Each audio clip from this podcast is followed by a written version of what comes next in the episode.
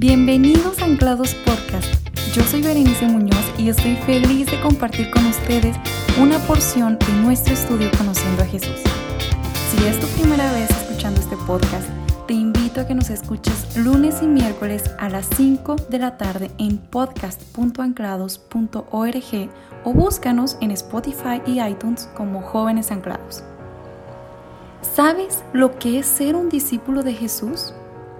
¿Estás dispuesto a ser un verdadero discípulo? ¿Conoces el precio? En nuestros estudios anteriores hemos visto que Jesús continúa su camino a Jerusalén. Y recuerden que va enseñando y predicando en cada pueblo o aldea a su paso. Y vimos que era tanta la fama que grandes multitudes le seguían. Pero Jesús, que conoce las intenciones del corazón, se detuvo un momento para confrontar a sus seguidores. Acompáñame a leer en tu Biblia Lucas capítulo 14 versículo del 25 al 27. Yo tengo la versión traducción lenguaje actual y dice, una gran cantidad de gente caminaba con Jesús. De pronto, Él se volvió y les dijo, si alguno de ustedes quiere ser mi discípulo, tendrá que amarme más que a su padre o a su madre, más que a su esposa o a sus hijos, más que a sus hermanos o a sus hermanas. Ustedes no pueden seguirme a menos de que me amen más que a su propia vida. Si ustedes no están dispuestos a morir en una cruz y a hacer lo que yo les diga, no pueden ser mis discípulos. ¿Qué es lo que busca Jesús en sus seguidores? No busca likes, ni audiencia, fama, regalías, no. Él busca discípulos, hombres y mujeres que estén dispuestos a ponerle en primer lugar y darlo todo por Él y por su obra. Los seguidores son aquellos que le siguen por un beneficio que desean recibir o que cómodamente están recibiendo desde donde están. Este puede ser quizás la sanidad, la paz, atención, no sé, tantas cosas parte de esa multitud que seguía a Jesús solo le seguían para ver sus milagros o porque alimentaba de una forma milagrosa. O también algunos buscando la ocasión para tentarle. Dice Jeremías capítulo 17 versículo 10 que Él conoce las intenciones de nuestro corazón, así que voltea hacia ellos y les confronta. Si alguno de ustedes quiere ser mi discípulo, ¿Hay alguien aquí genuino? ¿Hay alguien que desee seguir los pasos del Maestro? ¿Estamos dispuestos a hacer lo que Jesús nos dice? En primera instancia Jesús dice, tendrá que amarme más que a su padre o a su madre, más que a su esposa o a sus hijos, más que a sus hermanos o a sus hermanas.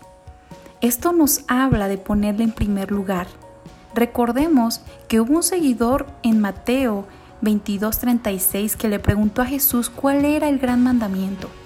Y Jesús en el versículo 37 respondió, Amarás al Señor tu Dios con todo tu corazón, con toda tu alma y con toda tu mente. Con esta expresión, Él nos dice que un discípulo debe poner en segundo plano a su familia y las relaciones primordiales de su vida para poner en primer lugar la relación con Jesús. Y su relación con Jesús determine su existencia, estilo de vida y propósito. Quien quiere seguirle, así lo deja claro Jesús, debe entregarse incondicionalmente. Pero aclaremos algo, Jesús no se refiere a descuidar a nuestra familia o dejar de lado nuestras obligaciones en casa por seguirle. No, claro que no es acerca de a quién honras con lo que haces, a quién tomas en cuenta al tomar decisiones, en torno a qué organizas tu día. Un ejemplo muy claro es la facilidad en la que mueves tu tiempo devocional por cinco minutitos más para dormir.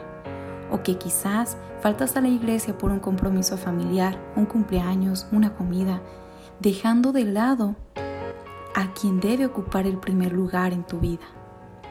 Después dice, el que no lleva su cruz y viene en pos de mí, no puede ser mi discípulo. Quien quiere ser un discípulo de Jesús debe aceptar que esto puede implicar padecimientos o incluso la muerte.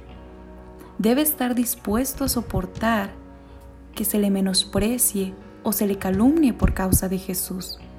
En Mateo 16:22 Jesús les dijo, si ustedes quieren ser mis discípulos, tienen que olvidarse de hacer su propia voluntad, tienen que estar dispuestos a cargar su cruz y hacer lo que yo les diga.